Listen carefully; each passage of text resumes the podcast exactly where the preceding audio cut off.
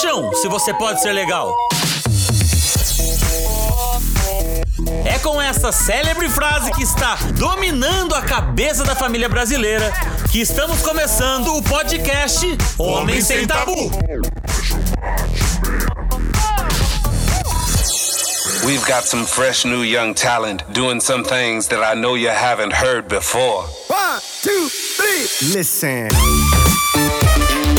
Dia, boa tarde, boa noite para você que tá aqui ouvindo ou nesse modo que inventaram, assistindo a mais um episódio do podcast do Homem Sem Tabu.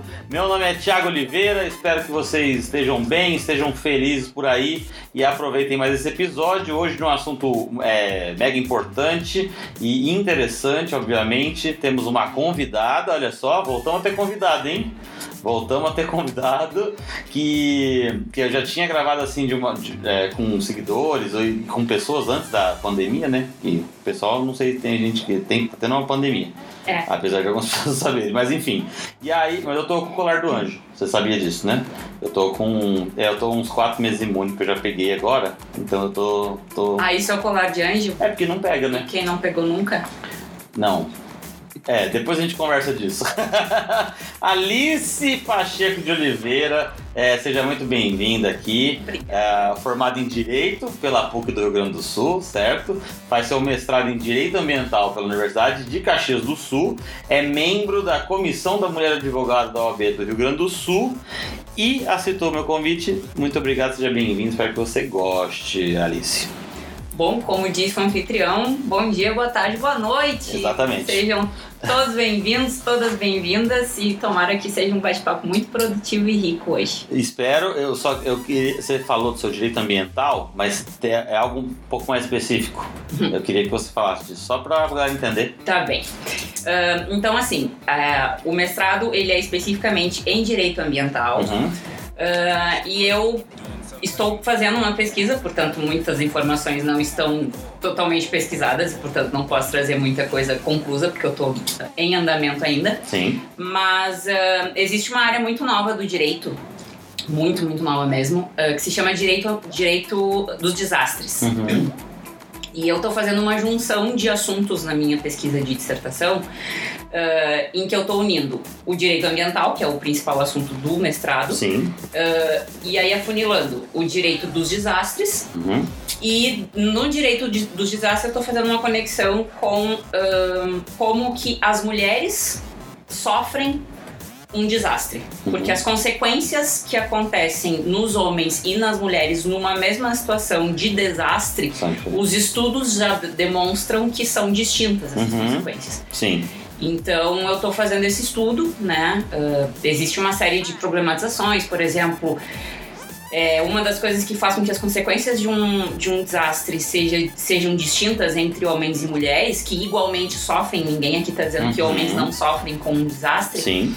Mas um dos motivos pelos quais as consequências numa- nas mulheres são mais severas é porque, ahn, por exemplo, políticas públicas né, feitas para acolher vítimas de um desastre, seja ele um desastre natural, seja ele um desastre de origem antropogênica, que também existem as diferenças. Uhum. É, poucas mulheres fazem parte desses, desses lugares de tomada de decisão Tá. para pensar políticas públicas de acolhimento de Sim. mulher. Sim. Sim. Uh, e as necessidades de mulheres são distintas de necessidades de homens, Sim. né? Uh, não tô nem entrando no mérito aqui uh, de em qual país pode ter acontecido uh, o seu desastre, porque Uhum. também existem as diferenças culturais, Sim. e religiosas, enfim.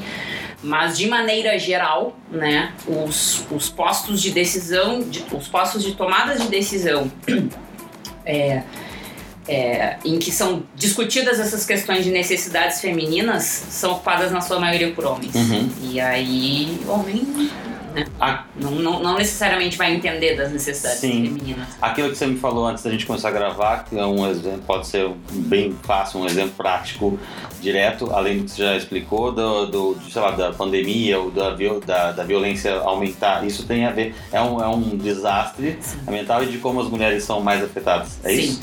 Ah, pra quem não sabe, né, a- essa pandemia que a gente começou dizendo aqui, que parece que a gente, que, que a gente tá nela faz quase um ano, aqui no Brasil, né, no, no mundo faz mais tempo, É, a pandemia do novo coronavírus é considerada é considerado um desastre. Uhum. Uh, existem discussões se, se é um desastre de origem antropogênica, pela questão né, da, da- consumo de determinadas carnes de animais, Uhum. ou se é um desastre natural, que foi a própria natureza que Aprontou. pra gente. Mas enfim, é um desastre. E, e foram muitas as fontes de informação uh, que uh, assim, divulgaram desde março até agora, né? Uhum. Ah, vamos dizer que estamos gravando esse podcast em fevereiro de 2021, né? É verdade. Vai que ouçam daqui a Daqui, cinco. É, imagina. É verdade. É, mas enfim, todos esses meses em que a pandemia está acontecendo, muitas foram as fontes de informação que eu tive acesso e as pessoas, muitas pessoas que eu conheço também, Uhum. que informaram que os índices de violência doméstica, especificamente doméstica, contra a mulher, aumentaram muito no mundo como um Uhum. todo. Sim. Ah, e por quê? Por uma série de razões, não é uma tabela né, de Excel especificamente, é só por isso, isso ou Uhum. aquilo. Mas assim, é, se a mulher, por exemplo, já vivia numa situação de violência, vive num relacionamento agressivo Uhum. com um, um homem, né? Ah, mas ela saía para trabalhar e ele também. é, convenhamos que a situação de violência tinha um pouco menos de aspas imensas aqui frequência Sim. do que a partir do momento que o governo chega e diz todo mundo tem que ficar em casa agora porque a gente não pode sair porque a gente não entende nada desse vírus. E aí, vítima e agressor começaram a conviver dia sim, dia também, todos os dias dentro de um único ambiente. Ah, então, ah, não só estima-se que as mulheres que já sofriam violência passaram a sofrer mais violência, como também estima-se que ah, mulheres que não sofriam violência passaram a, a sofrer violência por toda uma questão de estresse, a gente não sabe direito o que a gente está vivendo, como vai- quais vão ser as nossas consequências enquanto planeta, não só né, Brasil, Rio Grande do Sul, enfim. E, hum, e, e ânimos à flor da pele, desemprego, Uhum. Etc, etc. Sim, né? sim. Ótimo, ótimo. Acho que deu dá pra galera entender é, é, esse lance né, do, do, do ambiental e do que você é, estuda e trabalha no seu mestrado, enfim, do- da, da- das consequências da- da- disso. É, eu te trouxe aqui, na verdade, é, eu falei, ah, vamos falar sobre o que, né? E, e a gente falando ali antes, é, eu falei, ah, acho que a gente pode falar sobre o direito da mulher é, em relação à violência sexual, não sei o quê. E a Alice falou, não, peraí, ó, temos aqui, é, cin- acho que são cinco, ou se tiver mais você me corrige, mas basica, basicamente, ou pelo menos a princípio, violência sexual, violência física, violência moral, violência psicológica e violência patrimonial, eu tô certo? Certo. Tá, e aí a gente. Acho que alguns são mais fáceis, mas acho que você pode pincelar só rapidinho. Talvez sexual e físico seja mais ok na cabeça das pessoas. E também já depois a gente pode pular pra moral e psicológica, porque tem uma diferença, você já tinha me falado sobre isso. É, é isso, se você quiser. Eu acho Não que. precisa dar uma aula de, Sobre de cada um. cada tipo de violência. Não, mas Não foi nada. É, Não, não foi nada não, porque tá na tua câmera. Só estão achando Certo. que você fez alguma merda, mas não foi. Eu, óbvio, eu chutei alguma coisa aqui, entendeu? Não, tô brincando, a câmera tá solta. Não, tá tudo certo. Mas o que eu ia dizer é o seguinte, vamos, vamos voltar. Eu acho que a primeira coisa que é muito importante para compreensão do tema violência contra a Uhum. mulher é o seguinte: é, é muito comum e, e eu acho que é até um pensamento automático das pessoas, não só de homens e nem só de Uhum. mulheres. Quando a gente ouve a palavra violência, Tá. é, o nosso cérebro, e eu não tô me metendo aqui em área que não é minha, né, da, da, da- enfim, de, da psicologia, Psicologia. psiqui- psiquiatria, mas de uma maneira geral, a gente, a gente tende a pensar é, na... ah, refletir sobre a, sobre a palavra violência pensando na, viol- na violência física, na Uhum. violência que deixa o hematoma, na violência que quebra o braço, na violência que foi o tapa e o soco, né? Sim. E sim, isso é um tipo de violência ah, cometido não apenas contra mulheres, mas aqui a gente está falando sobre esse tipo de violência cometido contra mulheres. Mas é, essas violências que a gente vai conversar aqui agora são violências que ah, também são cometidas, também são igualmente violentas e também ensejam as medidas protetivas de urgência, que depois eu vou explicar o que são, que estão todas previstas na famigerada Lei Maria da Penha, E a Eu acho que depois também, se a né? gente vai falar depois. Falaremos. Então, assim, como o Thiago iniciou dizendo, é, a Lei Maria da Penha, que é uma lei que visa proporcionar medidas protetivas para as mulheres que sofrem violência doméstica e familiar, Uhum. ela elenca cinco tipos de violência Uhum. que, ah, caso apenas um tipo se configure, ou dois, ou três, ou a cinco, é, a ocorrência dessas violências contra uma mulher são suficientes por si só. A, a ocorrência é suficiente por si só para que seja deferida uma medida protetiva para que essa mulher seja afastada do seu agressor Tá. tá? Então, primeira delas, como já disse, a violência física. A violência física dispensa uma série de explicações, né? É o soco, é o tapa, é o empurrão, é o braço quebrado, é- enfim. O tiro é o. o estaria nisso? se ela Facada. morre, se ela morre, Não. não. Não, se ela morre, não. Aí já não temos mais Tá, mas aí não é. é- protetiva, não, né, mas gente? aí é outro. Tá, entendi, entendi. Aí vira feminicídio. Tá, ok, ok. Mas o tiro, a, a Maria da Penha, que ah, depois iremos dizer, ela é paraplégica e ela está viva até hoje, para quem não sabe. É, a- o início do fim da questão dela começou com um tiro que foi que a intenção, né? Ela afirma foi para matá-la, Uhum. mas ela não morreu e ficou paraplégica. Sim. É, no meu entendimento, é uma violência física Tá. que depois enseja uma ação criminal, que é outra história também. Tá. Violência sexual, que é outra violência que, se cometida contra uma mulher, pode ensejar uma medida protetiva a favor dela para que ela seja afastada do seu agressor. Uhum. é forçar a mulher a ter relações sexuais sem a sua, ah, sem o seu desejo. E é uma- um ponto aqui que eu acho muito importante dizer é que ah, no conhecimento popular e eu ouso aqui afirmar que não é só no conhecimento popular brasileiro, Uhum. É, as pessoas entendem que esposa e marido não a, a- esposa não, não, não tem como negar Sexo. o sexo ao seu companheiro né o seu companheiro quer fazer sexo com ela poxa é minha esposa ela tem que transar comigo Sim, né? sim. e não não, pra qualquer. Isso aí tá falando de casamento, mas no namoro, ou, ou mesmo. Aí tudo bem que a gente vai pra outro lado, mas se o cara. Se um cara ficou com a mina. e Eu já ouvi muito disso. Porra, mas ela foi até o motel comigo. Tudo bem, ela foi até o motel com você, mas lá ela pode ter mudado de ideia. E é isso que você vai obrigar a mina a transar contigo, na verdade? Então, tipo, não, não, não tem essa ideia de que. E aí a gente. Lógico que é diferente, porque no casamento tem uma ideia um pouco é, piorada disso, porque parece que. Não, a gente tem uma. Parece que o acordo lá de trás, quando ela disse sim, né? É tipo, é sim pra tudo o resto da vida. subentende-se que a obrigação é mútua e para todo sempre até que a morte os separe Sim, É, e, e- não é. e isso é zoado. Então, isso dentro da violência é, sexual, e a gente. Depois eu tenho uns. outros encaixes, mas vamos continuar depois pra falar. Tá. Tá. É, então a, a, a- informação que fica principal aqui é. Não, se tu, se tu é casada, se tu é casado, ninguém é obrigado a transar. E muitas mulheres são obrigadas a transar com seu marido. E isso é violência sexual que enseja uma medida protetiva a favor dela contra ele para que ela seja afastada desse agressor. Tá? Sim.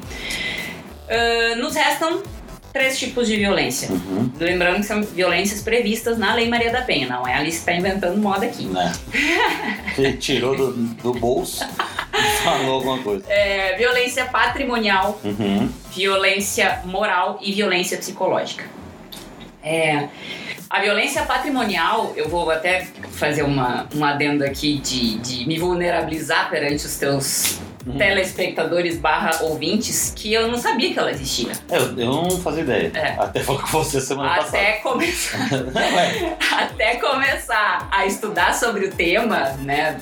O tema mulheres como um todo, que não é só violência, né? Não é, não é só de violência que a gente estuda. Mas quando eu comecei a me interessar pelo assunto, e eu, eu nunca precisei de uma medida protetiva até, até hoje, felizmente, né? Uhum. E portanto é aquela velha história que tu não te expõe a determinadas situações, portanto tu não é obrigado a saber. E eu não sabia. E quem não sabe, gente, tá tudo bem. Uhum. Sabe, eu acho que é muito importante ter esse discurso do acolhimento, tá tudo certo as pessoas não saberem as coisas. Basta estarem abertas a aprender. Sim. E a violência patrimonial é uma violência que enseja medida protetiva a favor da mulher contra o seu agressor. O que, que seria uma, uma violência é, patrimonial? Exemplo, eu acho mais fácil o exemplo prático. Tu tá num relacionamento com uma pessoa, Uhum. tá? E tu vive com essa pessoa e o teu companheiro te obriga a, te entre, a tu entregar pra ele todo mês o teu salário. Tu não faz nada com o teu salário. Tu não eu, eu quero, sei lá, ir ao cinema com as minhas amigas. N- Não, porque sou eu que, que Ele, ele, ele que administra Ele a conta de casa. A mulher recebe, ela trabalha, recebe e no final ele que administra. Porque ele exige que seja assim. Porque não há nada de errado, vamos esclarecer Também. também. Se a combinação do casal é, ó, eu sou péssima com a administração do meu dinheiro, pega. Toma meu cartão, minha senha e se vira. É, Sim. tá tudo bem com isso, tá, gente? A questão é a mulher não ter a opção de querer fazer isso ou não. E Isso é muito comum, muito comum. Ou tem que ficar. pre- É uma prestação de conta, né? Eu vou fazer isso, eu tenho que falar. Eu vou fazer isso, eu tenho que falar. Sabe quando você começou a falar, eu achei que podia estar ligado a esse lance de violência patrimonial no exemplo de. Que aí eu não sei se se encaixa, tá? Eu tava, eu tava pensando numa situação em que. Mas aí as pessoas já estão se separando. Não sei se eu confundi todas as coisas. Tipo, a pessoa. é, eu já vi muitos casos de pessoas que estão em processo assim, e aí o cara. é, ele fica com tudo e a, e a mina ficou sem nada, ou de alguma forma nesse processo, não ainda quando se separaram, mas durante isso, sabe o negócio de sair com a mão na frente e atrás? Isso não tem nada a ver com a, com a violência patrimonial, sabe? Entendi o que quer dizer e não é, é, não é de todo absurdo o teu pensamento, porque ah, né, não vou entrar no mérito Tá. de, de direito de família, Tá. mas é, às vezes né, o, o, o- o relacionamento se constitui de uma certa forma que o homem sendo o provedor, que Uhum. não é nada incomum, e tá tudo certo também, ninguém aqui está criticando essa condição. Mas vamos deixar claro que não precisa, Que o não que o homem precisa. provedor não é uma representativi- Não. representação do homem que como é homem, tá? Só É. pra fechar claro. Exatamente. excelente, excelente observação. Mas enfim, é, eu sei, né, de situações que é, o relacionamento se estrutura dessa forma que o homem apenas provê e a mulher trabalha, porém, em casa, Uhum, ah, sem remuneração, né? sim. E, é, e, o, e, e, e- no durante dessa relação, o homem, sei lá, de alguma forma faz. Existem, infelizmente, formas que eu não vou dizer aqui, porque não é capaz que eu vou dar assim. Não precisa dar o Não. ouro pro bandido. Não, nunca. nunca. Mas é que ele dá jeito de fazer com que, num momento de divórcio, é, não há nada a ser partilhado. É Sim. muito difícil fazer isso, mas não é de todo impossível. Entendi. Eu entendo isso como violento, mas a gente tem que lembrar que a, a violência contra, em- especificamente as medidas protetivas que estão previstas na Lei Maria da Penha, são para afastar Tá. a mulher do seu agressor. Nesse caso já estão sendo afastados. Exato. Então, assim, existem outros remédios jurídicos a- Tá. a- disponíveis para ela Uhum. para tentar reverter essa, essa situação. Que Tá. eu entendo que, né, da- de uma forma muito simples, não seria a Lei Maria da Penha, mas não deixa de ser Uma violência, né? Outra coisa que eu ouvi esses tempos um exemplo, até numa reunião da, da Comissão da Mulher Advogada, era uma situação de uma mulher que ficou com a guarda do seu filho e o pai da criança ah, deveria prover, deveria eh, pagar pensão alimentícia Uhum. e ele não pagava, não pagava, não pagava um um mês, não pagava dois, não pagava três, não pagava quatro. Daí ela pegava, iniciava um processo de execução de alimentos, que é uma forma de é a forma de cobrar a pensão alimentícia no poder judiciário. E aí existe todo um trâmite, não é só chegar lá, hoje certo bem quero cobrar, ah, beleza, pega aqui canetaço e já tá cobrando. Não, é uma Sim. coisa que tem um trâmite, né? Sim. Tem uma linha do tempo pela qual o processo passa. E aí quando chegava no momento assim mais ápice do processo de ele às vezes pode ser preso, às vezes pode ser pode ter seu nome negativado, Sim. aí ele ia lá e pagava os meses todos. Tá. tá. Aí tá, não tem mais o que se discutir, encerra Tá. o processo. Aí no mês seguinte já não pagava de Não, não, não. E aí ela foi na delegacia e registrou um boletim de ocorrência alegando isso como violência patrimonial. Porque ela não podia. Primeiro, a pensão é pro filho, né, minha gente? Não é pra ela. Ela administra a pensão. A Sim. não ser que ela tenha ganho também pensão a- Sim. alimentícia. Mas geralmente o que se vê mais hoje em dia é uma pensão para a criança que tem que ser o adulto que tem que administrar. Sim. E, e nesse caso, o, o delegado ou a delegada da delegacia que re- recebeu esse BO, esse boletim de ocorrência, entendeu que de fato poderia se enquadrar como violento Sim. Ahn, porque ela era, um- era, um- era uma, uma eterna agonia não, não saber nunca quando que esse dinheiro ia estar disponível, Sim. sendo que não era pra ela, era pra criança. Sim, sim, sim. então sim. eu achei muito interessante esse caso, assim, muito triste, porém interessante. Sim.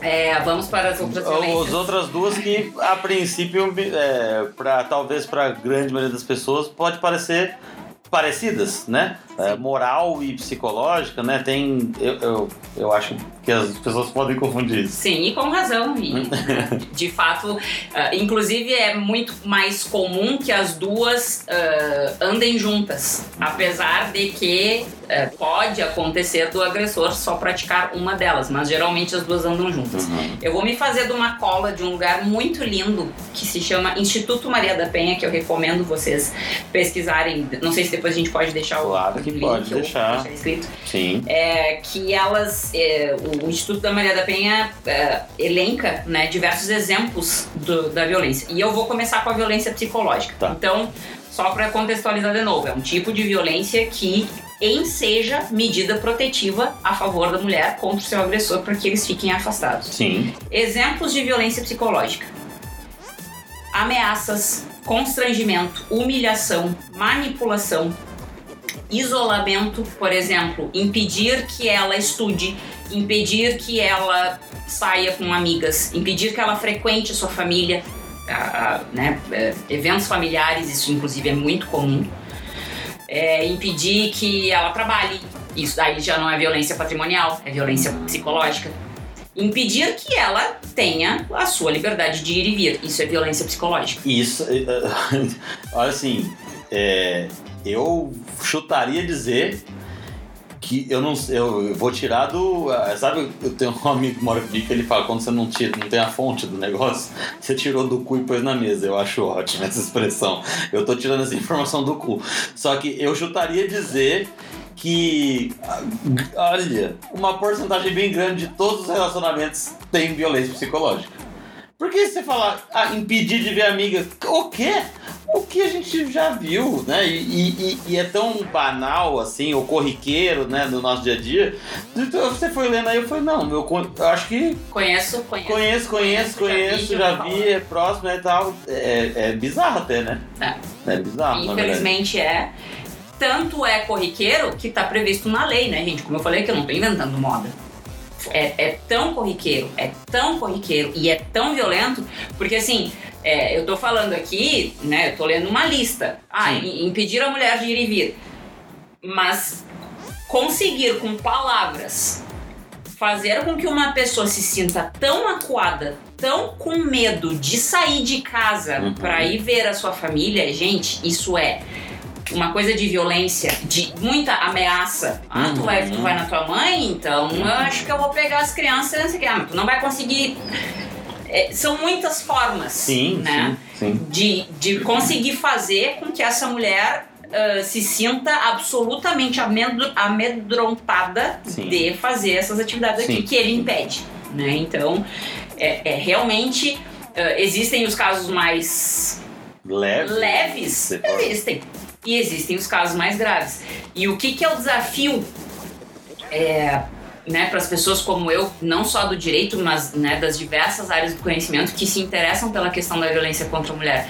Essa violência ela não deixa marca. Uhum. Ela não deixa o hematoma, ela não deixa o braço quebrado, ela não deixa nenhum tipo de marca visível, diferentemente até da violência patrimonial, que um exemplo também de violência, de viol- violência patrimonial é que eu entendo como violência patrimonial é pegar o celular da pessoa e jogar no chão quebrado. Pô, Uhum. o celular é meu, eu comprei. Aí tu pega e joga no chão? Sim. Que isso? Não. Sim. Né? Pra mim é violência Sim. patrimonial. Botar fogo na casa da mulher. Pra Sim. mim é violência patrimonial. Sim. Riscar o carro, furar os pneus. Sim, Né? sim. Isso acontece, gente. Isso não é coisa de novela. Não é não coisa, é coisa de Hollywood. Não, não é da Glória Pérez. É. eh, e aí, voltando à questão da, da violência ah, psicológica, a mulher, ela, ela tá muito amedrontada. Ela, ela ah, de fato, ela, ela passa a viver numa situação de absoluto isolamento. E isso é muito difícil de ver. Uhum. Mesmo nós que temos amigos e amigas, né, e temos uma vida social, vocês, eu conheço algumas mulheres, conheço na minha vida particular, Uhum. que sofreram violência e eu só fiquei sabendo que elas iam me dizer. Senão. Senão eu nunca teria ficado sabendo, porque acontece entre quatro paredes. É, né? sim. E ficaram com vergonha de é, registrar boletim de ocorrência, que é outro desafio. Que, é, sim, é, é, é- é porque assim, é, é, seria outro assunto, mas é que vai acumulando camada, né? É. Quando eu li o livro da Ana Paula Arujo falar sobre estupro, por exemplo, né? Que é óbvio, violência também, e aí tem todo o lance. Só, né, a gente não vai falar sobre isso, mas tem o estupro, que já é uma merda, né? E eu, eu como homem falando que é uma merda, tipo, eu imagino, né, que seja. Mas enfim, o estupro, e aí a- a- o psicológico, e aí a delegacia, e aí a dúvida das pessoas, da família, da sociedade, a brincadeira da- de quem te atendeu, aí, e aí é um processo que você denuncia, aí você tem que ir pro ML, fazer o corpo dele, aí, nananã, aí você chega num juiz, e aí o juiz também pode. Então, assim, é muito difícil o negócio, é muito difícil, né? Então, é. E, e é isso, a pessoa tem vergonha, ou fala, ah, mas não vai dar nada. Né? É, é, é, é uma merda, na verdade. Mas enfim, Mas já foi pior, tá, gente? Fica aqui a dica de que daqui a pouco a gente vai falar da Maria da Penha, pra vocês terem noção de como era antes. Mas enfim. Violência moral. Alguns exemplos aqui extraídos diretamente do site dessa maravilhosa. isso é o site. É o site dela. Tá. Instituto Maria da Penha, tudo. Instituto. institutomariadapenha.org.br. Ótimo. Ahn, acusar a mulher de traição. Ahn, ter uma briga com a mulher dentro de casa e aí ela sai pra trabalhar e o cara pega e começa a ligar o trabalho dela. Inventando, sei lá, mentiras e, e Tá. informações inverídicas sobre ela pro chefe dela. Uhum. Sair pela rua gritando no bairro que ela fez ou deixou de fazer alguma coisa. Tudo isso é violência moral. Moral. É, e também ensejam medidas protetivas a favor da mulher para afastá-la do seu agressor. Isso que você tá falando. É, é o que você falou no começo, é o que eu entendo. Tipo, isso é uma violência é, moral pelo. né? Falar, falar, falar que ela traiu. Falar, é, bem, está inventando, atacando a moral da pessoa. Isso. E não deixa de ser psicológico. Exato. Né? Por isso que eu acho que elas andam juntas. Porque geralmente o cara que tem. Ah, Oh, tá. É. Eu, não sei, eu a entendi. coragem! A cor- botar uma palavra bonita. A coragem de fazer esse tipo de coisa, ele tem coragem de fazer muitas outras Uhum. coisas e de. e já está fazendo muitas outras coisas para, para ela ainda estar presa nesse relacionamento. Sim, né? sim. É, uma coisa muito importante que tu que tu acabou de dizer sobre é, o exemplo do estupro e tal e da mulher é, efetivamente fazer o movimento de ir até a delegacia registrar be- boletim de ocorrência, passar pelo exame de corpo de delito, que são é, fe- ferramentas que o nosso sistema judiciário exige, né, para que ah, caso haja a necessidade de ah, ter um, um processo criminal ah, Uhum. tramitando, essas coisas têm que acontecer, né? Faz parte de todo o tabuleiro de coisas que essa mulher tem que, tem que fazer. É, eu, eu, eu só peço licença para dar um exemplo Claro. de, um- de uma situação de violência que uma amiga muito querida minha, uma mulher branca, para as pessoas que acham que a violência só acontece no bairro pobre e com as Uhum. pessoas negras. ah, ou então no próprio bairro rico, mas só com as pessoas negras. Uhum. Não, gente, não é. As pessoas brancas também sofrem violência, tá? As mulheres brancas, no caso. Uma mulher branca, residente na cidade de Porto Alegre, num bairro classe média, Uhum. com diploma de nível superior, dois diplomas de nível de graduação e um diploma de mestrado. Ah, já viajou para diversos lugares do mundo, uma pessoa extremamente inteligente, enfim, estava num relacionamento com um cara e um dia me liga e diz: Alice, é, eu socorro, eu tô presa aqui no meu quarto. Botei uma, fechei a- o trinco da porta e botei uma cadeira calçando o trinco, porque o, o fulano Fulano. enlouqueceu. E ele já me empurrou aqui dentro de casa. E foi no que eu saí correndo e só pensei no meu quarto, tô aqui dentro, eu não sei o que eu faço. E eu tava em outro estado. Isso aconteceu no Caraca, eu tava em Santa merda. Catarina. Enfim, ah, o desfecho foi de que ela conseguiu, ah, isso me lembrou muito a Maria da Penha, ela conseguiu conversá-lo para fora de casa. Ela conseguiu fazer com que o diálogo fizesse com que ele achasse melhor se afastar dela. Uhum. E ela não teve coragem de registrar o BO. Por quê? Porque poder. Bom, não teve coragem de chamar a polícia ali no durante, que ela poderia ter feito. Sim, Existe sim. aí o 190 à disposição de todo mundo. Sim. Ela ficou com vergonha. Ela mora num condomínio de casas, casas pequenas, porém é um condomínio. Aham. Aquelas casinhas uh, todas uh, Parecidinho. geminadas, Sim, isso. sim. E ela ficou morrendo de vergonha da Brigada Militar, no caso aqui do Rio Grande do Sul, da Brigada Militar adentrar lá com via- viatura e tudo pra tirar um cara de dentro da casa dela algemado. Sim.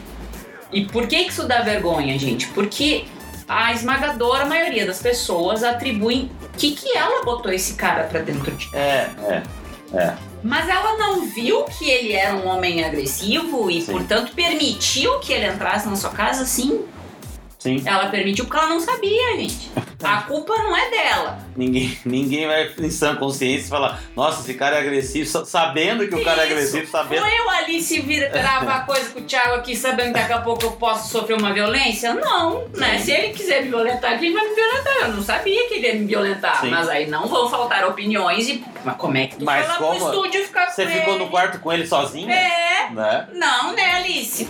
Infelizmente, muitas pessoas. E isso contribui muito para o que a gente chama de subnotificação. Sim. Que é não termos a real dimensão da quantidade de mulheres que sofrem violência e do quão graves são essas violências. Sim, não é, eu mais uma vez citando, porque foi o- um dos últimos livros que eu li, mas em relação a estupro, por, por exemplo, a, a, a ideia de que só apenas 10% dos casos sejam notificados. E, e que já é um número absurdo, eu não vou lembrar agora, então não vou inventar na minha cabeça, mas é um número altíssimo, a cada 11 minutos, talvez, É. seja isso, uma mulher seja estuprada no Brasil, que é bizarro. Só E nessa pensa- gravação aqui, quantas já foram? Não, e, de- e isso é 10%. É. Entendeu? Então, sabe, né? é, então assim, é isso que a Alice está falando, para quem está escutando, que eu acho que. A gente até falou disso no, no WhatsApp ali, falando, porra, a gente tem que falar disso, porra, parece que é tão. Mas tem, que é o lance da culpa, que nunca vai ser da pessoa que tá, né? é, a vítima, né? A mulher. E aí a pessoa vai. Eu até tenho um outro exemplo depois que eu quero é, falar sobre isso aqui, que tem a ver também com, com talvez violência sexual, estupro ou, ou aquelas. Como que era? Na injúria. É, importunação sexual, que a gente vai falar também, mas, mas enfim, nunca vai ser da vítima a, a, a culpa, é sempre do, do agressor, né? Isso é meio óbvio, mas acho que tem que, tem que ser falado. É, no, isso que, a gente, que eu acabei de falar, se você tiver outra coisa, a gente vai. Não, né? não vai indo que eu tô. Se a pessoa passou a mão na, na, numa pessoa, né, que é o que eu acho que vai ser, é, a Alice vai explicar melhor, mas enfim, a importunação, essa importunação sexual, ou a diferença disso, ou igual no caso que já teve em São Paulo, eu acho que não foi só um, do cara se masturbar e ejacular na pessoa. É, o que, que é isso? É, e, e quais as penas? Como é que funciona essas coisas? Para o juridiquês, o nome disso é. im- O nome deste crime. Que é crime. Crime. Que é crime, isso. Vamos começar isso. dando essa- esse, esse título. É um crime. E o nome desse crime, para fins de enquadramento no Código Penal, é importunação sexual. Uhum. Tá? É um crime ah, cuja existência no Código Penal, portanto, é- o que a gente fala no juridiquês de tipificação, se tornou um tipo criminal faz pouco tempo. Uhum. Ah, entretanto, contudo, todavia, porém, há muito tempo ele acontece, né, gente? Sim. Nos carnavais da vida, nos transportes públicos, nos shows, nas casas noturnas, nos pubs, andando na rua. Em qualquer lugar que você pensar, eu imagino que possa. Eu ali sofri uma importunação. Na igreja. Na igreja. Sim. Eu ali sofri uma importu, oportunação, uma importunação sexual quando eu tinha 10 anos de idade. Sim, sim. Quando eu tava caminhando na rua, foi a primeira vez na minha vida que eu me dei conta do quão vulnerável a gente é quando a gente tá crescendo como mulher, Sim. porque eu tava. eh, eu saí da casa da minha mãe pra ir comprar sorvete. Era uma. Na época era um buffet de sorvete que tinha perto da casa da minha mãe. Aí minha mãe me deu, sor, me deu o dinheiro, eu fui comprar o sorvete. E eu tô caminhando numa rua que tem, na esquina dessa rua, tem uma loja de material escolar. E aí eu, eu tô sozinha, né? Caminhando, era verão, porque eu tava indo tomar sorvete. Compraram sorvete pra trazer pra casa pra comer. E na minha direção vem dois caras que eu não recordo se eram jovens, assim, como eu, Hum, na época, sim, gurizinhos, como a sim. gente fala aqui no Rio Grande do Sul, ou se eram, né, adolescentes, enfim. Mas eu lembro de. Pode falar palavras Você aqui. pode falar o que você quiser de palavrão. É, passaram a mão na minha bunda. Cada um deles. Portanto, duas passadas de mão na minha única bunda. Com uma criança de 10 anos. E eu me lembro da minha sensação de impotência, porque, primeiro, eu jamais imaginei. Sim, Naquele momento eu perdi a inocência do caminhar livre na rua, sim. né? E então, primeiro, a minha sensação de impotência de que eu não pude me, me proteger daquilo Sim. e de eu não saber o que poderia acontecer depois, porque foi a primeira vez que aconteceu comigo Sim. aquilo. E eu saí correndo, assim, pra tal da loja de material escolar e entrei ali e eu não sabia o que fazer. E aí, eu, claro, isso faz alguns anos já, gente? Não, faz Podia um ter sido ontem, mas faz um pouco mais de tempo. Faz um pouco de anos já que eu tinha 10 anos e eu não me lembro, assim, ah, se eu fui direto pra casa, se eu fiquei ali. Isso eu não recordo, mas eu, eu me lembro da sensação de impotência. Sim. De, do teu corpo estar à disposição sem tu ter deixado teu corpo à Sim, disposição. sim. Né? Eu acho que só, só um parênteses falando disso, até por, porque aconteceu uma- essa semana num grupo de. Eu, me colocaram num grupo esses dias de, misto de homens e mulheres para discutir coisas, né? é, desconstrução, é, enfim, né? Coisas do- do- do- da nossa vida. E aí começaram a falar sobre privilégio eu, e de ser homem. E, e absurdamente eu não tenho muita paciência.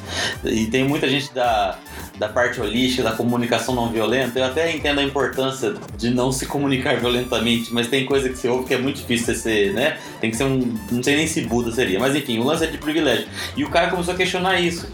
E aí ele misturou as coisas, porque ele era negro que também sofre, mas a gente tá falando de recortes diferentes, de racismo e de coisa e de gênero, né? Mas aí ele perguntou sobre qual o privilégio do cara lá ser homem.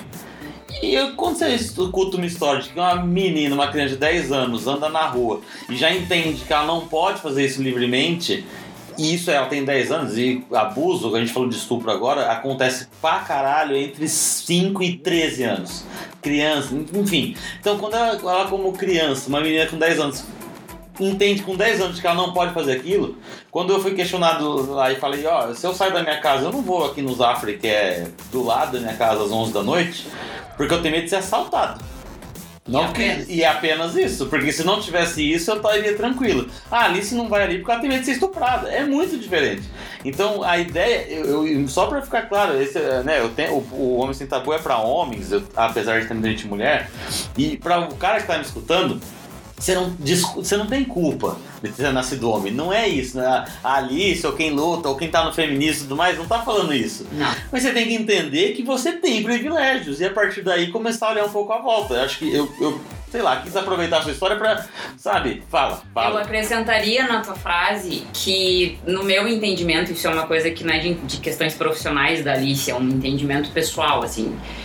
É, sabe quando é, tu tá, né, tu tem uma determinada forma, in- ah, tu tem uma determinada formação e tu tá ouvindo ou lendo material de uma outra área de formação. E aí o- a pessoa, né, que tá te fornecendo aquelas informações fala frases extremamente simples e com algumas informações meio óbvias, mas que tu nunca parou pra refletir sobre Uhum. aquilo. E eu acho, com, com a melhor das minhas intenções, porque realmente a intenção aqui é refletir. Mas eu e tu só estamos aqui hoje é, falando sobre esses assuntos que ainda são extremamente caros à sociedade mundial, não só ao Rio Grande do Sul, não só ao Brasil, porque vocês estão fazendo isso ser necessário. Sim. Vocês não, Ah, sim, Geral. sim, claro. sim. vocês, homens, é quem tem a proatividade de levantar a mão e bater, Sim, de forçar a fazer sexo, de tirar o seu membro sexual do- das, das- de dentro das calças no, no- no transporte público e fazer coisa. ah, de dizer, como eu falei aqui, ameaças, de, de Uhum. a, a proatividade é de vocês. Uhum. E todas as coisas, até não- antes da gente começar a gravar, eu não te mostrei a lista de documentos internacionais, cada amarelinho é um. Isso aqui são todos trata- tratados internacionais, gente, envolvendo uma série de países é, que todo, do- dos mais variados anos, de 72, de 88, de 92, de 93, de 97, 2001, é, que visam problematizar a questão da mulher na sociedade, né? é, com as diferenças culturais, religiosas, por isso são documentos internacionais. é, mas que to, to- todos têm uma coisa em comum, do jeito que tá, não tem como ficar. Sim. E, e nós não somos as responsáveis por isso, Sim. sabe? E, e ah, mas Alice, eu nunca bati numa mulher. Sim. E eu acredito, gente, eu juro que eu acredito que tem homens que nunca violentaram fisicamente uma mulher. Sim. Lembrando que existem outros tipos de Outros. violência. Aham. Mas assim, ah, o que eu entendo como um comportamento que não necessariamente é ativo violentamente, mas é passivo e que causa violência também. Vamos, estamos todo mundo entre adulto aqui, vamos falar umas verdades? Vocês têm os grupos de WhatsApp de vocês. Ah, e vocês trocam entre si muita violência em Uhum. imagem, foto e imagem em vídeo. Sim. E áudio, imagino também. Sim. A partir do momento que tu. Não vou nem entrar na questão criminal da coisa, porque tem a questão lá da lei da Carolina Dickman, que é, pre- é, adicionou né, ti- tipos penais no, no Código ah, Penal Brasileiro. Uhum. Mas eu tô falando da, da, da, da, da questão ética de cada um, sabe? Uhum. Da questão moral de cada um. A partir do momento que tu encaminha aquilo ali para outros grupos, ou a partir do momento que tu recebe aquilo ali tu efetivamente acha engraçado, Uhum. e a partir do momento que tu não diz nada sobre aquilo, Uhum. tu tá conivente. Sim. Sim. Ai, mas Alice, existe a questão de que é muito complicado a gente falar nos nossos grupos. Eu não tô desmerecendo isso. Sim, sim, sim. Eu não tô aqui. Eu entendo, existem mulheres que pensam distintos de mim, mas eu não tô. Eu não acho que eh, se deve tratar as coisas de uma forma. Ah, é, é simples resol- resolver. Não, não é simples resolver, mas nem por isso é impossível. Sim. E eu acho que é, já progredimos muito em termos de compreensão da violência e de incluir mecanismos de proteção à mulher e de conscientização do homem. Não adianta só ficar protegendo a mulher assim, enquanto o homem fica, "Eu vou ficar se conseguir agredindo porque ninguém tá fazendo nada comigo. Não, existem coisas já que são feitas com os agressores. De conscientização, enfim, isso aqui que a gente tá fazendo não deixa de ser. Uhum. Mas, por favor, vamos ter a, a consciência de que quem faz isso são vocês. Sim. Sim. É, são os homens. Tudo, eu, eu só tô falando disso aqui porque eu estudo e tem muita coisa. Eu nunca vou terminar de estudar porque a coisa nunca vai parar, a não ser que eu de fato um dia pare, né? Eu, eu, eu tenho muita vontade, né, de que nasça aí uma geração de crianças que efetivamente vão crescer com os pensamentos da igualdade entre meninos e meninas é, naturalmente, sim, mas eu acho que essa geração não nasceu ainda. Sim. E eu não sei se eu vou ver essa geração. Sim. Não, isso que você tá falando é, é lógico que é, que é isso. Depois eu pego outra caneta ali. É. É, é isso, é, é- existe, tem toda essa discussão porque existe isso, né? Hoje eu tava ouvindo no, naquele aplicativo no Clubhouse, né? E aí a discussão é, não tinha tema, mas enfim, tinha várias pessoas negras ali com, com- falando sobre racismo. E aí teve um cara que falou isso. Ele falou, cara, eu de verdade não acho que eu tenho que ir pra rua lutar pra. Porque foi os brancos que estão fazendo a merda. Hum. Tudo bem, é, vai ser um. Entende? Mas vai na linha do que você tá falando. Eu e a Alice somos brancos também, não vou nem entrar nesse. Não, vou, não vamos nem falar isso. Mas entende o, o- o paralelo? Claro. É isso. Quem tá fazendo a merda, quem ah, desde o começo, são vocês. Então quando às vezes, tipo, ah, o cara puxa. Não, ele até deu um exemplo de um cara que, que sempre que vai pros protestos e tudo mais, ele tem uma até que simbólica de uma primeira linha da manifestação ser só de branco. Que é quem teria que. Enfim, a gente vai entrar numa outra discussão. Mas é por isso, né? E quando você fala isso, eu acho super legal mesmo falar, e importante, é quando a Alice fala. A culpa é de vocês, homens. É, muitas, muitos caras vão se, tipo, sabe, se dói e não conseguem ouvir de alguma forma, sabe? Eu sempre falo que é, a carapuça às vezes serve mais. Normalmente, assim, eu não, é difícil falar que que um homem não ser machista. A gente até entra no, depois, que não é o tema, mas tipo, de homem não poder ser feminista. E aí tem outras coisas. Mas, cara, é, é entender isso, sabe? Não, ah, mas nem todo homem. Esse negócio que a Alice acabou de falar de grupo WhatsApp, cara, e aí a gente pode até conversar sobre isso de, é, de da chance que as pessoas têm de entender e de não fazer mais. Eu, obviamente, já estive em grupos desse. Nunca fui o cara que, tipo, alguém, uma mina me mandava um nude e eu mandei no grupo. Isso eu realmente nunca fiz, de verdade. Mas já repassei foto de mina que eu não conhecia, de um grupo ou outro. Entende? E é óbvio que isso é errado. E é óbvio, eu, há muito tempo eu não faço isso. Há muito tempo eu já saí de vários desses grupos. Mas, e a gente pode até, é outro tema, né, de falar de, desse lance de, de, de, o cara entender e aprender com aquilo e não fazer mais. Mas o cara tem que entender que é por isso, é por ele o negócio que tá acontecendo. Então, é, mas é difícil, né? Porque as pessoas se doem. Tipo, é, é, um, é um, uma situação de incômodo. Quando você fala pro cara, ó, não é, não é tão assim, na sua cara é você, o indivíduo João Pedro Barbosa. Né? É de uma forma um pouco geral, mas enfim, não quero. A gente vai indo muito pros lados. Quer falar mais alguma coisa disso? Eu só acho legal. É, o Tribunal de Justiça aqui do Rio Grande do Sul, eles fizeram uma publicação no, no canal do Instagram deles, no perfil de Instagram deles, que eles trazem algumas alguns dados estatísticos, isso que tem subnotificação. Uhum. Em 2020, foram 55.929 ocorrências policiais com medidas protetivas solicitadas. Cara, Tribunal de Justiça do Rio Grande do Sul, nós estamos falando do Rio. Grande do Sul, é, ele Sim. tá falando do estado. É, Mesmo assim, entre os 76 casos de feminicídios que ocorreram no Rio Grande do Sul no ano passado, somente cinco mulheres tinham medidas protetivas de urgência. Então, mesmo com medida protetiva de urgência, aqui falando em palavras simples, tu, tra- tu afasta o teu agressor de ti. Sim. Mesmo assim, cinco perderam a sua vida A vida. Sim. para vocês terem uma ideia de como, na minha humilde opinião, e tem mulheres que, que estudiosas e estudiosos que discordam de mim, eu acho que tudo poderia ser, pode ser resumido a a palavra posse, né? Sim. O cara entender que aquela mulher ali, aquele ser humano ali, é, é- é per- pertence a si. Eu acho até melhor a palavra propriedade. Porque Uhum. posse e propriedade no direito tem, tem conotações distintas. Eu acho que é uma coisa. É meu. Esse celular aqui que eu tô segurando, ele é meu. Sim. Paguei por ele, com ele faço o que quero. Aquela mulher ali, ela é minha e com ela faço o que quero. E se ela tá achando que ela vai fazer o que ela quer, eu vou tirar a vida dela. Sim, sim. Aliás, é, não sei se a gente pode entrar nesse assunto, não, não só pelo, não pelo tempo, mas, é, enfim, é, a gente tinha falado de consequências ju- jurídicas sobre espalhar nudes sem autorização. É, pode- podemos falar disso? Vamos, vamos sim. Olha, gente, assim, ó. É, primeiro lugar, não façam, né? Porque não subestimem a- as ferramentas jurídicas que existem à nossa disposição Uhum.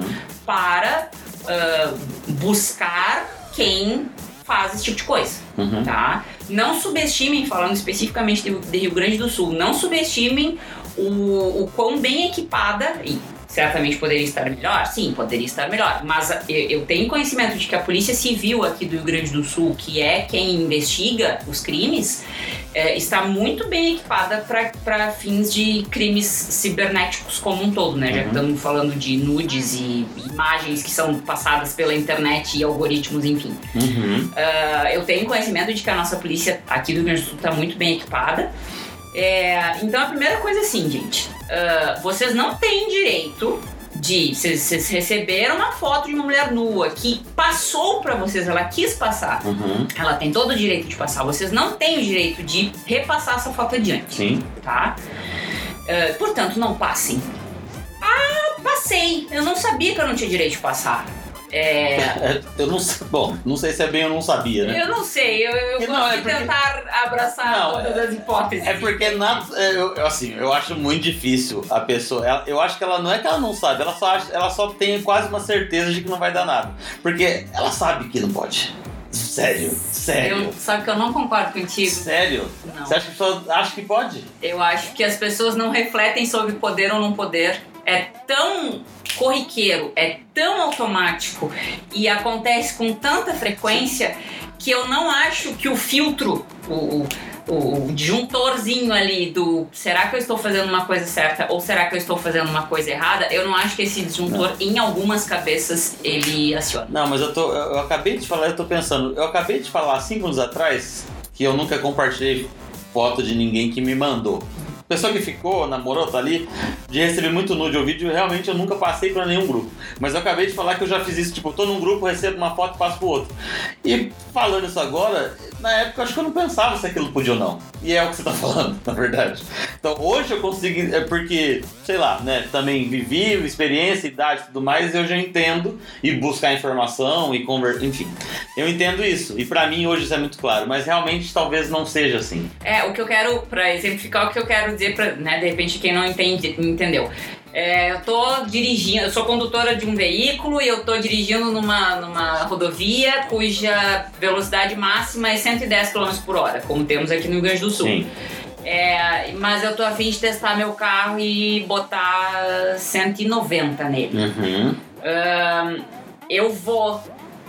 A maioria das pessoas, né? Vai ter o clique do. "Pá, mas será que não é muito perigoso? Eu- será que eu conheço todas as curvas? Será que É. se, se passar um, sei lá, um, um pedestre do nada, porque às vezes acontece, ou um Sim. animal ou alguma coisa assim, tu vai ter um, um- a não ser que tu esteja, né, sob efeito de entorpecentes, mas eu entendo que tu vai ter o clique do da moral Sim. da tua ética, refletir sobre o teu ato, mesmo que tu efetivamente decida por fazer e correr os riscos.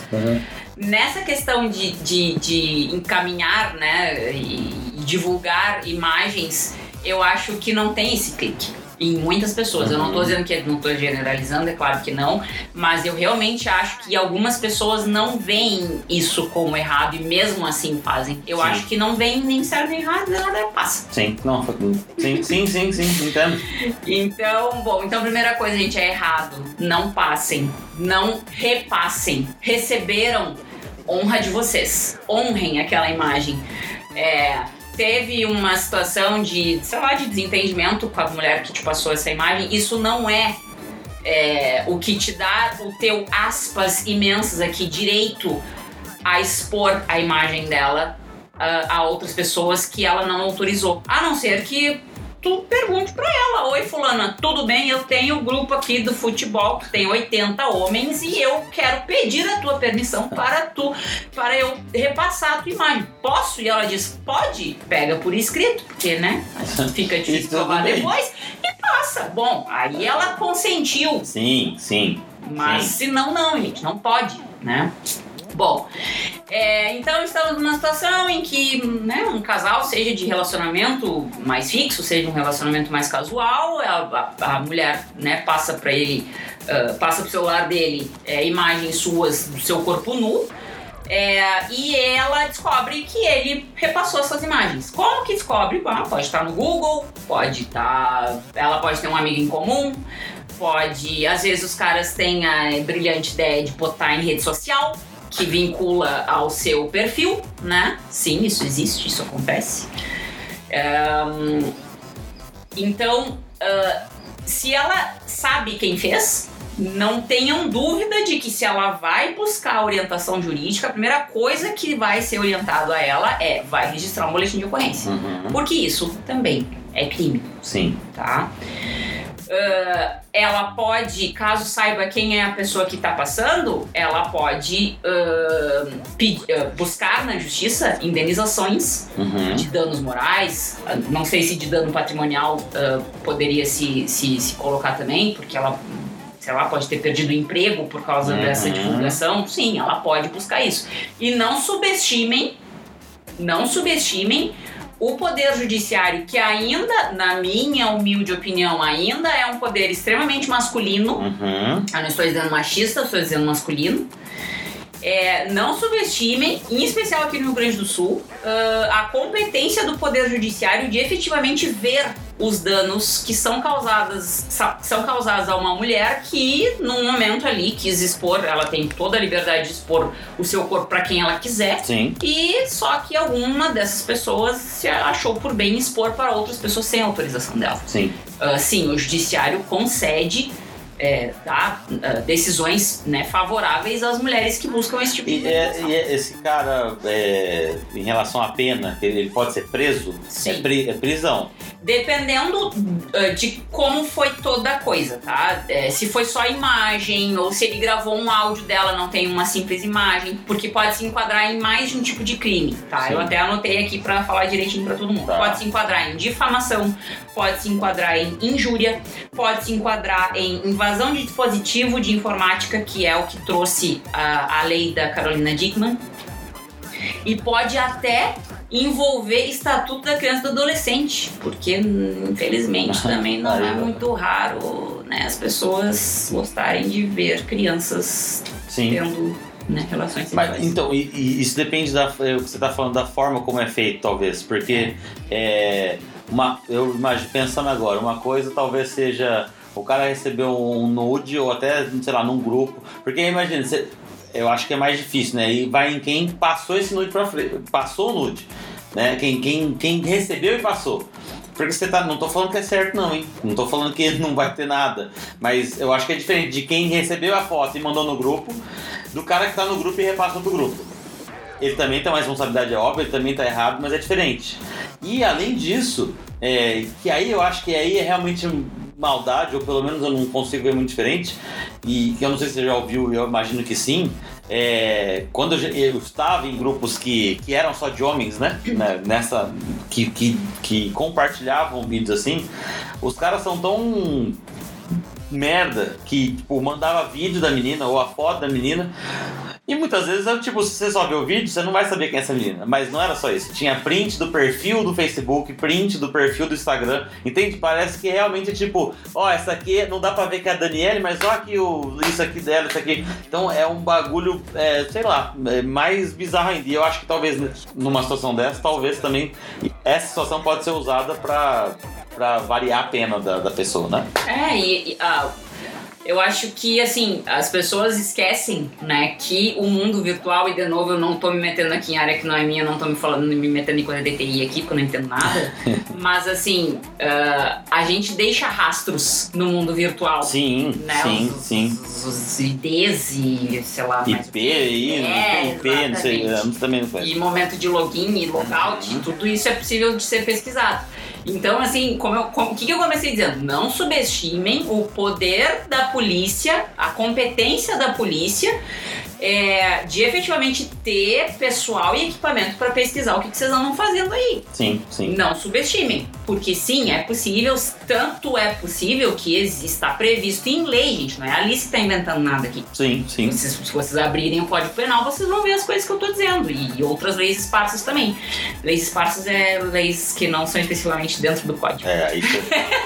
Porra, aí você vem, você vem com uma exigência que eu não Eu tô- fui avisado. Gente, eu tô me cuidando muito pra não falar jurídica, isso aqui é muito chato. Eu tenho consciência. Tá, ó, é, a gente já tá. é, por mim, tudo bem, a gente vai até quando precisar. Nós temos uma hora de podcast e gostaria, não necessariamente para finalizar, mas gostaria de, de ir pro tópico avanços conquistados e falar da Maria da Penha, que é o que você tá, falou rapidinho ali, é, que eu acho que pode ser interessante também.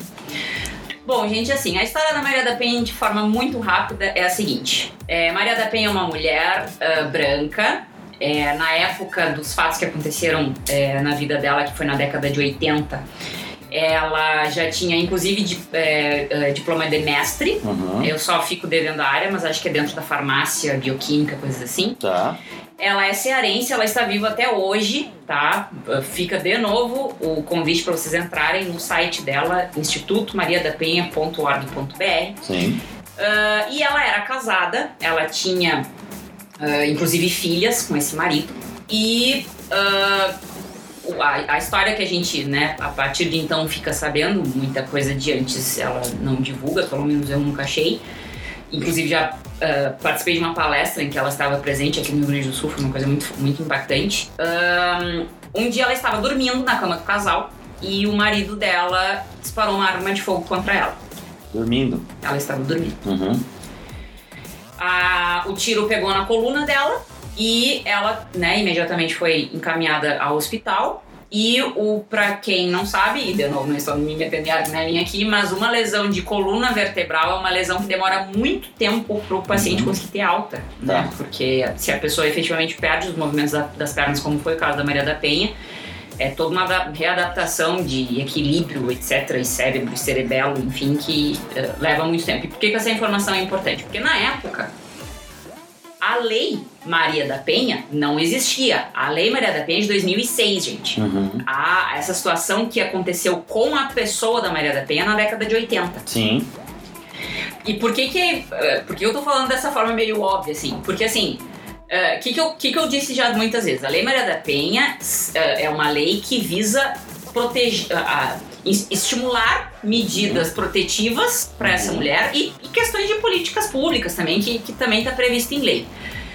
Ah, ela não tinha como ir numa. Mesmo que não tivesse ficado paraplégica, tá? Tá. Ela não tinha como sair do hospital e ir numa delegacia de, de atendimento à mulher e pedir uma medida protetiva para afastá-la do seu marido. Porque não existia isso. Uhum. Existia o Código Penal, a questão de tentativa de homicídio, uh, é, a, a violência física, né, cometida contra as pessoas como um todo, mas especificamente contra a mulher no cenário doméstico, familiar, não existia.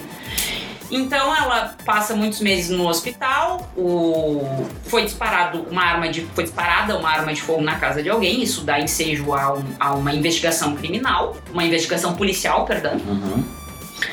Ahn, e a polícia conclui no seu inquérito que ah, foi uma tentativa de homicídio contra a Maria da Penha, porque o marido dela alegava que a casa havia sido invadida e que quem teria disparado a arma de fogo contra ela tinha sido um ladrão. Ah, tá. Bom, nesse meio tempo, Maria da Penha recebe alta. E adivinhem pra qual casa que ela teve que voltar? Pra ela, pra dela, Pra né? dela Tá. Pro mesmo lugar onde tinha o quarto e a cama que ela tinha saído de lá Sim. numa ambulância. E adivinha quem morava na casa? O cara que tinha. Não era o bandido, né? Que fugiu. Não, é o outro. Quer dizer, era o outro, era o, era o outro. Ah, porque ela não tinha à disposição dela nenhuma ferramenta jurídica Sim. que fizesse com que ele tivesse que se afastar do lar. E ele tava na casa dele. Ele era marido dela, ele tava na casa dele e ele não tinha por que sair de lá. Não tinha nada no- de ferramenta jurídica para afastá-lo. Bom, Sim. ela volta para casa paraplégica e pouco tempo depois ele tenta tirar a vida dela novamente. Dessa vez dando um choque elétrico nela durante o banho. Caralho. Ela sobrevive pela segunda vez e a única ferramenta jurídica que ela tinha à disposição dela na época era o divórcio para afastá-la do seu agressor. Sim. E ela conta em palestra, numa, pelo menos contou na palestra que eu tive a oportunidade de assistir, que essa questão de efetivamente conseguir levar adiante o divórcio foi na base de muito diálogo. Lembra que eu falei a história da minha amiga que, que tava Trancou trancada de casa? Ela conseguiu tirá-lo de dentro de casa entrando na loucura do cara, me disse ela. Sim. E a Maria da Penha fala, falou na palestra que eu assisti que foi muito diálogo, foi muita conversa para conseguir deixá-lo aceitar Que é uma, que é uma loucura. perder né? a sua propriedade. Sim. E aí, efetivamente, ela conseguiu. Bom, é, quase 20 anos se passaram do momento dos dois crimes que geraram dois processos criminais distintos, porque foram duas tentativas de homicídio Uhum. distintas. É, ele só foi ser efetivamente preso quase 20 anos depois. Então, o que, que aconteceu nesse meio tempo? Então, já começamos aí com a primeira informação. Gente, até um- a- antes de 2006, nem Lei Maria da Penha não tinha. Tá? Sim. Então, a mulher que sofreu violência, ela não tinha aonde correr pra, pelo amor de Deus, me afasta desse homem. Se não vai prender, não me interessa, mas por favor, me afasta dele. Não Sim. existia isso. Sim. Então, já tivemos muito progresso nesse sentido. Bom, é, a Maria da Penha, ela, mesmo paraplégica, mesmo eh, eu não tenho condições de ter noção do tipo de violência que essa mulher sofreu, Sim. do tipo de vida que ela levava, Sim. né? Mas ela resolve ah, ah, nessa agonia de ficar aguardando o efetivo julgamento e condenação do seu agressor, ex-marido, que ela não chama de ex-marido, ela chama de agressor na palestra Uhum. Sendo que é pai dos- das filhas dela, né? É agressor. E é o agressor. Ela só se refere a ele como agressor. Sim. Ela resolve ah, tornar o caso dela público ah, internacionalmente. Então ela vai ah, na Comissão de Direitos Humanos de uma organização internacional que é mais ou menos a mesma proposta da ONU, só Tá. que é outra, é a OEA, Organização dos Estados Americanos. Uhum. Ela vai ah, até a, a- a comissão e faz uma denúncia. Olha, eu tô ah, nisso já fazia acho que uns 10 anos que ela estava aguardando a condenação. Eu tô há 10 anos aguardando a condenação do meu agressor e não acontece nada. E a, a defesa encontrava nulidades no processo e, e eu não tô. E como advogada, de fato, isso é importante, tá? Eu não tô questionando aqui a- o trabalho da defesa do, do advogado criminal. Mas 10 anos, né, gente? Sim, sim. E aí a OEA, por meio da Comissão de Direitos Humanos, manda ofícios para o Brasil. é, por quatro vezes, quatro ofícios distintos, pedindo informações para o Brasil. Falando de forma muito boba, assim, obviamente não foi Ah. nesse, nessas palavras, mas assim. E aí, Brasil, tudo bem? Olha só, tem uma cidadã tua aqui que veio nos dizer que ela está aguardando há muitos anos a condenação do agressor dela. E a gente quer saber por que isso está acontecendo, porque ah, consta aqui nos nossos registros que vocês são, ah, vocês assinaram o protocolo de São Salvador adicional à Convenção Americana sobre Direitos Humanos em Matéria de Direitos Econômicos, Sociais e Culturais de 1988, que vocês assinaram a Declaração de Estocolmo das Nações Unidas sobre Ambiente Humano e etc, etc. vai, vai. E todos esses documentos que todos os países assinam Sim. fazem com que os seus países, dentro das suas realidades sociais, políticas e, e religiosas, tenham que adotar medidas que visam que a mulher seja melhor tratada. Sim. E eu quero saber se esse caso é só da Maria da Penha, Ou se se só tá- tá acontecendo, ou se é, né? Sim, Que infelizmente era a situação da mulher na época. sim. O Brasil não responde a nenhum, dos Nenhum. ofícios. Um total de zero respostas. Isso pega, começa a pegar mal perante a comunidade internacional, porque é, ah, quando um país assina um documento internacional, qualquer que seja né, é, o teor desse documento, todos os países têm igual obrigação de fazer aquele documento Uhum. adequado à sua realidade política, Sim. dentro do seu próprio território. E aí o Brasil assina, gente, sem mentira, é- é- são muitos documentos. Sim, E a Maria da Penha chega lá dizendo que a situação não, não era bem assim, Sim. né? que não tinha sido colocada muita coisa em prática. E aí ah, o Legislativo Nacional, para quem não sabe, fica lá em Brasília, né, na- no Congresso Nacional, Câmara dos Deputados e Senado Federal, começa a fazer o que tem que ser feito, que é efetivamente criar um projeto de lei que vise medidas protetivas e outras, outras questões envolvendo a mulher em sociedade sim. e a violência doméstica familiar. E aí nasce a, a Lei Maria da Penha, que é de 2006, como eu falei. Sim. E por que, que a lei recebeu o nome dela? Porque assim, ah, bom, o, ma- o agressor dela acabou efetivamente condenado, foi preso, enfim. Ahn, e a justiça, ah, o, o- a justiça estadual do estado do Ceará reconheceu que a forma como o, o processo dela e, e outros tantos processos né, de, de tentativa de homicídio ou de homicídio consumado é, contra mulheres não tinham né, a, a devida atenção como a, a agressividade dos casos ah, exigia. Uhum. Ah, e o Estado do Ceará pagou a ela uma indenização em dinheiro simbólica, né? Porque não há dinheiro que vá fazer com que as pernas dela voltem a funcionar e que ela, né? ah, não tenha, deixe, volte no tempo e não tenha que ficar quase duas décadas aguardando a condenação. Sim.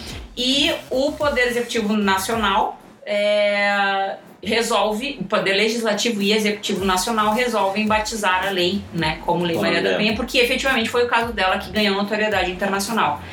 Então, como eu disse, antes da lei da, da Maria da Penha, é, não existia nem medida protetiva Sim. né? Como foi o caso dela, porque na primeira tentativa, bom, ah, é, chegou ao, ao extremo da tentativa de homicídio. O que, que ela não deve ter passado antes? Sim, claro.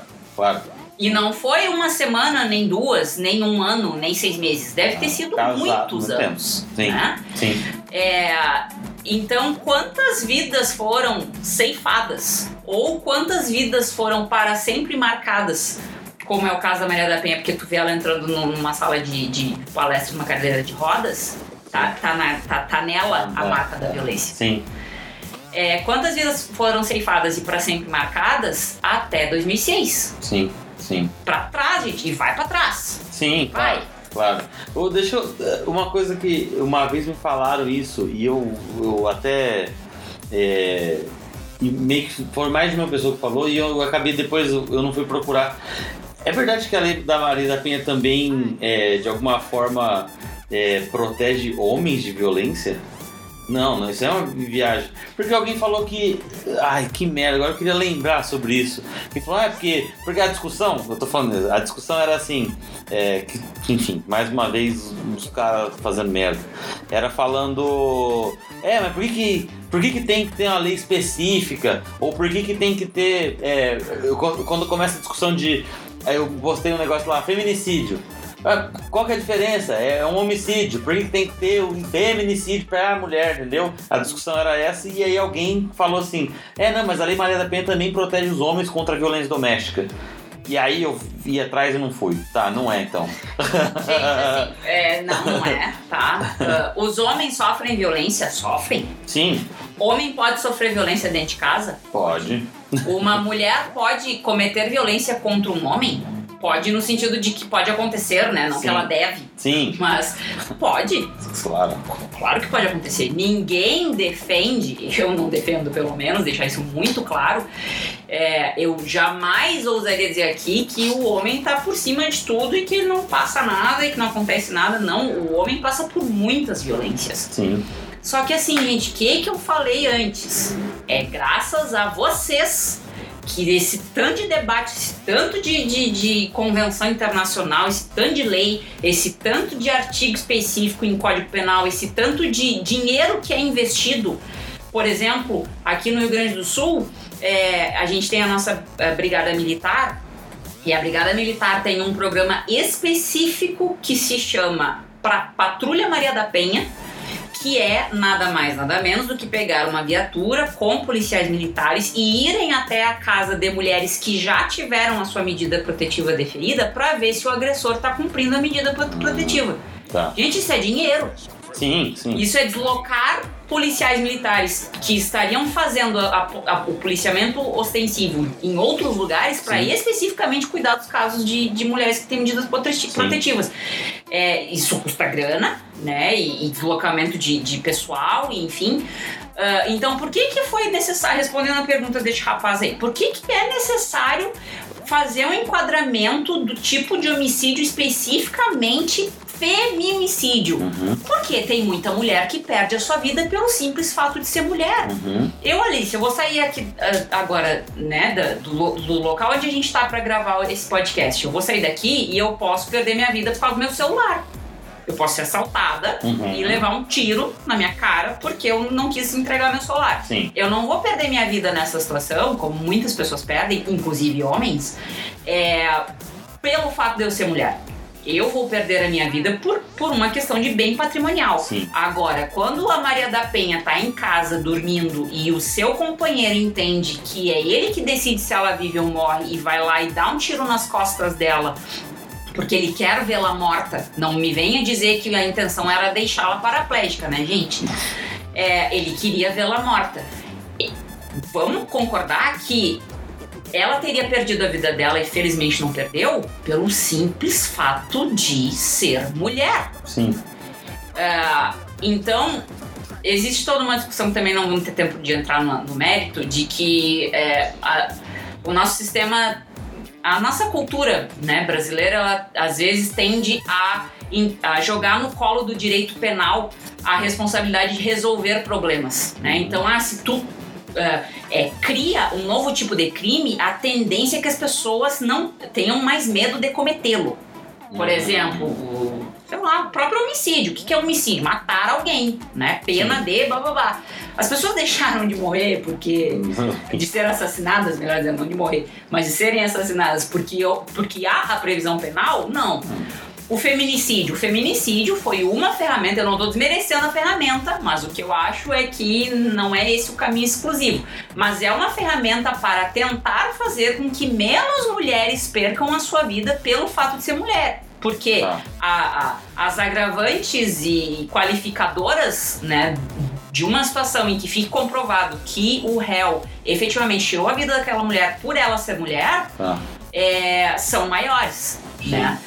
Tudo depende de investigação criminal, né? Às vezes a polícia não consegue concluir que aquela mulher perdeu a vida porque ela era mulher, Sim. né? Eu posso sair aqui na rua e morrer por ser mulher, porque Sim. eu cruzei na calçada por um cara que entende que hoje eu quero tirar a vida de quatro mulheres. Sim. E aí? Eu lembro da discussão que, se- sei lá, se, se o cara mata a mulher por, por ciúme, existe crime passional, né? Isso eu não tenho nada de direito, não sei porra nenhuma, mas enfim, crime passional. A mulher pode matar um cara ser um crime passional, certo? Uhum. A mulher pode fazer isso.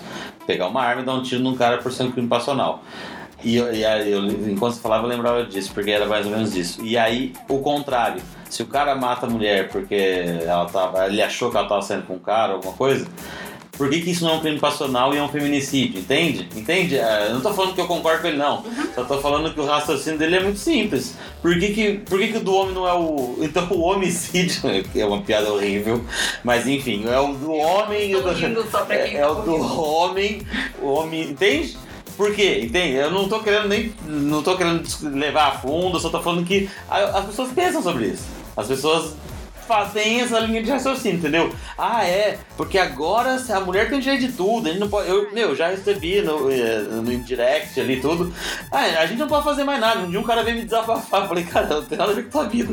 Eu, na verdade, eu conversei com ele, mas era isso. Pô, a gente não pode fazer mais nada. É, tudo é aqui, o direito Depende do que, é que tu fazia. é, depende do que você faz, não pode mesmo, né? Na verdade, não é que não pode, nunca pôde, é que agora É, estão as É coisas. que agora se colocou luz sobre o problema. Exatamente, é isso, né? É, gente, vocês acham o quê? Eu sou mulher e eu trabalho numa profissão que ainda é extremamente masculina. Eu tô falando da profissão, não tô falando do judiciário. Uhum. Ainda é uma profissão extremamente masculina e eu trabalho, né, também num ambiente que é extremamente masculino, que é o poder judiciário. Vocês acham que eu nunca passei por nenhuma situação Hum, Com certeza. de ser de ter que eh, de, de ser taxada de ai como como a senhora está agressiva doutora porque a senhora está se colocando dessa forma eu tenho as minhas honestas dúvidas sobre se esse colega teria dito exatamente essas Mas mesmas as palavras se eu fosse homem Aham, sim. né? Gente, eu sou da década de 80.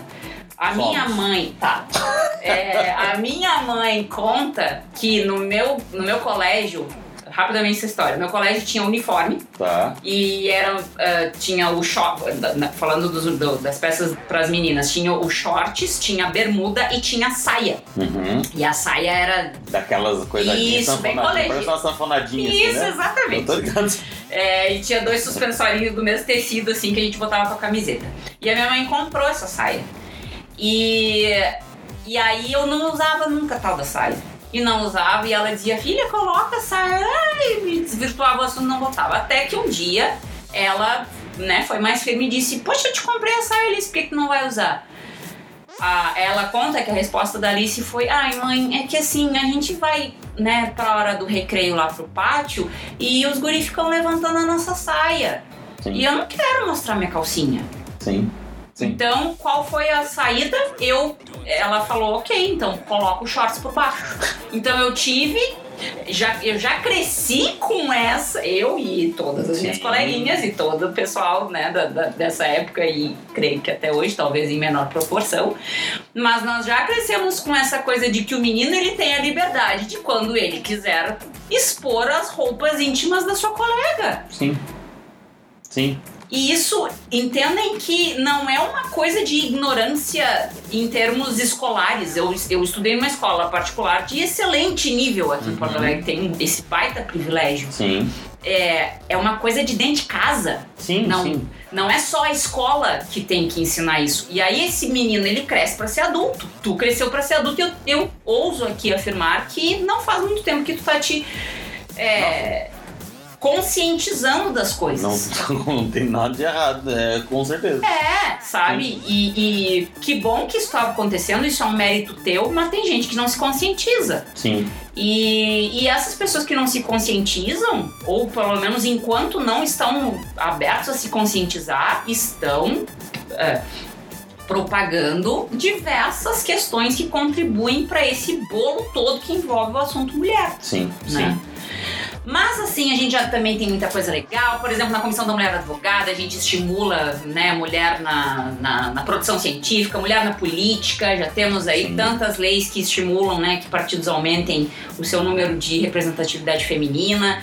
Então, muita coisa já aconteceu. Isso é porque se coloca a luz sobre o problema. Não, está, não chegamos ao fim desses problemas, não, não chegamos, mas a gente já andou muito. Eu Sim. fico muito feliz de poder ver isso, né? Sim. Acho que pra fechar, você, eu, não, você, e deixar frisar sobre o lance da culpa e acho que, né? Sobre o quê? A culpa. A culpa é de quem? A culpa.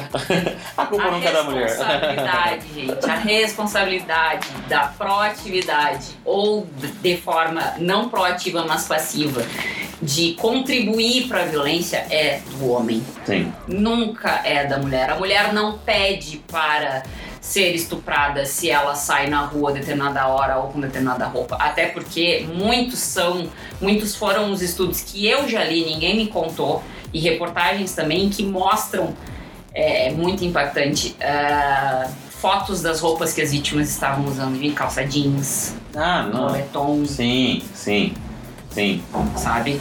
sim. É, não, não é a roupa, não, ela não pediu, não, ela não quer. Ah, e tudo bem, a gente tem todos esses dispositivos e muito mais coisa que a gente não tem tempo de falar aqui, mas fica o pedido, né? De que é, a conscientização, e tu tá aqui, não me deixa mentir, a conscientização sobre o tema não é uma coisa que acontece do dia pra noite. Hum, Eu acho que é um processo de se entender ignorante sobre o tema, no sentido de ignorante de não saber, eu não entendo sobre isso uhum. e eu quero aprender. E tem muita gente para conversar sobre. Eu me coloco sempre à disposição, tanto que tô aqui, né? Eu gosto muito dessa coisa da vulnerabilização. Ah, eu, eu me vulnerabilizo e te digo, eu não entendo. Sim. Esses tempos gravei um story no meu perfil pessoal é, de que aqui no Rio Grande do Sul, né, tem agora que tá tendo é, guarda-vidas mulheres. Uhum. E aí gravei nos stories, até comecei a chorar nos stories porque foram muitos os comentários escritos, né, no- na reportagem. Ah, eu vou fingir afogamento pra me salvar, não sei o quê. É, daí falei muito sobre isso e nos próprios stories eu falei, gente, se, se alguém de vocês não entendeu o que, que eu tô falando, tá tudo bem, vem conversar comigo. Sim. Eu não vou sair no soco. Sim, sim, pelo contrário, eu sim. vou, te- eu vou tentar te argumentar. Se tu vai aceitar ou não, outra história. Mas diálogo. Sim. Diálogo e conscientização de culpa, de responsabilidade e vulnerabilização. Ótimo. Eu acho que pra mim tá bom. Pra você tá bom? Você gostou? Tá bom. Você gostou? Sim. É? É. Ó, eu quero te agradecer de verdade. A gente já. Deixa eu ver, a Linda já passou. Uma hora e vinte. Espero que as pessoas tenham gostado de verdade. Aliás, se quiser. é, não sei, passar seu Instagram. Ah, Não pode. Ah, não pode? Por quê? Vai, vai. Tá, não precisa responder não, depois você me responde. não sei, depois. Vocês não vão ficar sabendo, vai ficar com essa Eu posso curiosidade. dizer é, que existe um, toda uma questão de código de ética e de estatuto profissional da OAB que a gente tem que. A gente pode participar desse tipo de De gravação, de gravação, evento. enfim, mas a gente não pode é, ter falas que possam é, mercantilizar a nossa profissão. Ah, entendi. Tipo, você estaria o fazendo meu perfil propaganda. pessoal vai estar disponível, né? No, imagino eu, na. Eu posso colocar, escrever? Pode. Ah, eu posso. Ah, Eu- então tá bom. Pode, Então tá bom. pode. É, ela não pode aparecer. O, o- eu vou ter que mudar o áudio inteiro pra aquela voz de pato dono de, de, de traficante dando entrevista no morro, que ela não pode saber quem é ela. E aí vai ficar maravilhoso esse episódio. Ó, Alice, obrigado de verdade. Espero que vocês tenham gostado. Eu até, eu só liguei, a câmera fica ligada, você, você ainda foi mais gentil com, o pessoal, que você ainda olhou pra eles. Que eu só tava olhando pra você mesmo e foda-se, não tava, esqueci de vocês. Eu espero que vocês tenham gostado. Obrigado, Alice, mais uma vez. Ó, não deu pau, gravou inteiro, hein? E só pra, ah, só pra lembrar que essa trilha que vocês estão ouvindo é a abertura é da América Podcast, da, dos primeiros episódios que, gente- que nós gravamos com ele.